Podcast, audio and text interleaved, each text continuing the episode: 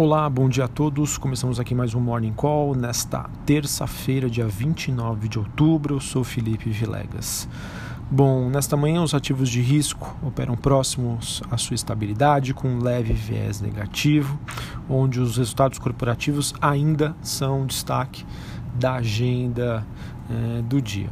Digamos que os números econômicos começam a ganhar força a partir de amanhã, em que nós temos aí uma quarta-feira bem gorda, podemos dizer assim, com decisões aí sobre política monetária do Banco Central americano e também do Banco Central brasileiro. Também temos uh, balanços importantes como da Apple e do Facebook no radar.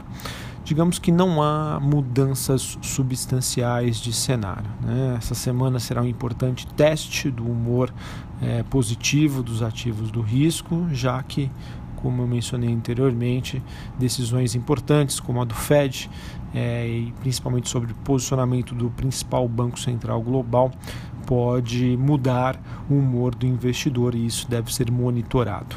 É importante também dizer que na sexta-feira, os números do mercado de trabalho referentes ao mês de outubro nos Estados Unidos, o famoso payroll, então, pode aí é, dar novas pistas sobre a saúde da principal economia global.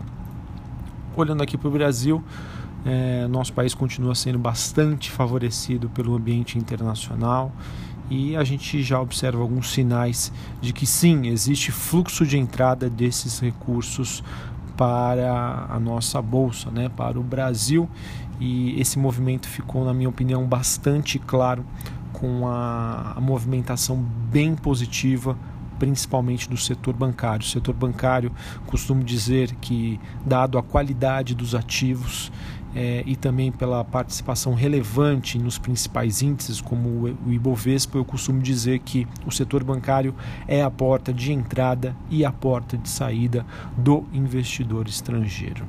Falando um pouquinho sobre o noticiário aqui, o ministro Paulo Guedes deve enviar ainda essa semana ao Congresso um pacote de medidas complementares à reforma da Previdência, com o objetivo de facilitar a consolidação fiscal.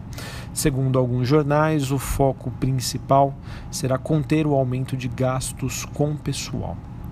E um segundo pacote, na próxima semana, buscará então aumentar o emprego de jovens e idosos com o objetivo aí de tentar desonerar a, a folha de pagamento como a mudança da Previdência é vista como necessária, mas ainda não é suficiente para ajustar a economia, essas novas medidas são fundamentais para sustentar o otimismo que fez com que a nossa Bolsa ontem renovasse o seu recorde de alta, superando os 108 mil pontos, e fez com que o dólar fechasse abaixo dos R$ reais pela primeira vez desde o mês de agosto e com certeza aí o mercado, nós investidores, nós pessoa física, a gente comemora.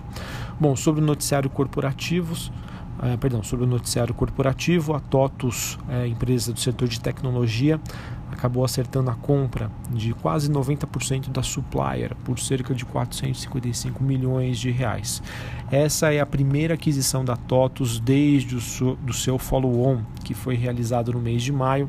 O follow-on é quando a empresa vendeu aí as suas ações para captar recursos e ela que já mencionou no último dia 11 de setembro que estaria avaliando um pipeline, ou seja, uma lista com dezenas de companhias para aquisições. Isso faz parte aí do modelo de negócios da companhia. Bom, a União Europeia acabou estendendo a análise do acordo Boeing-Embraer por 10 dias, levando em consideração que o prazo final para a revisão desse acordo fica somente para março do ano que vem. Tá? Então, é, essa extensão do prazo foi decidida no último dia 25 de outubro, foi sinalizada ontem. Isso pode manter pressionada as ações da Embraer no curto prazo. Bom, além disso, nós tivemos a B2W e a Centauro fechando uma parceria para comércio eletrônico de artigos esportivos. Acredito que essa notícia favoreça, favoreça ambas as companhias, tanto a B2W, que é dona da Submarino, e também a Centauro. Tivemos a definição do preço da Cirela Commercial Properties, CCPR3.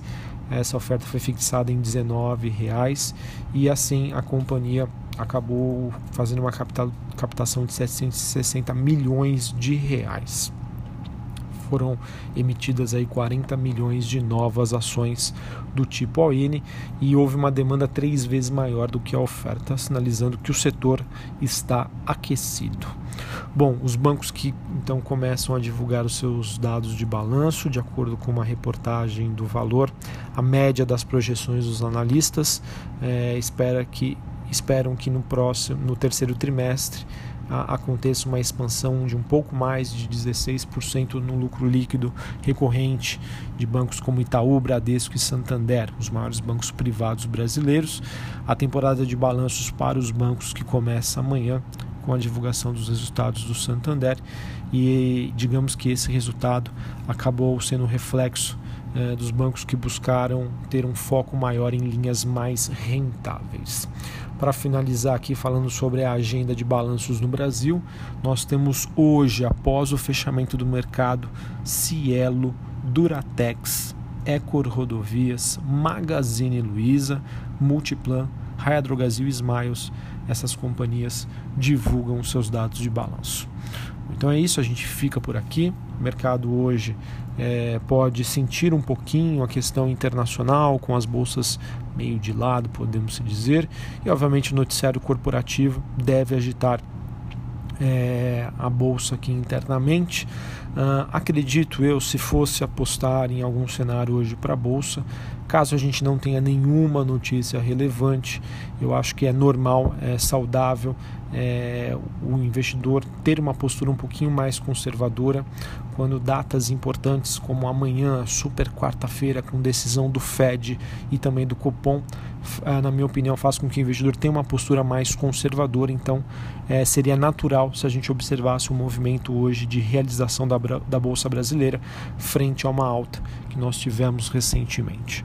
Um abraço, bom pregão, uma ótima terça-feira e até a próxima. Valeu!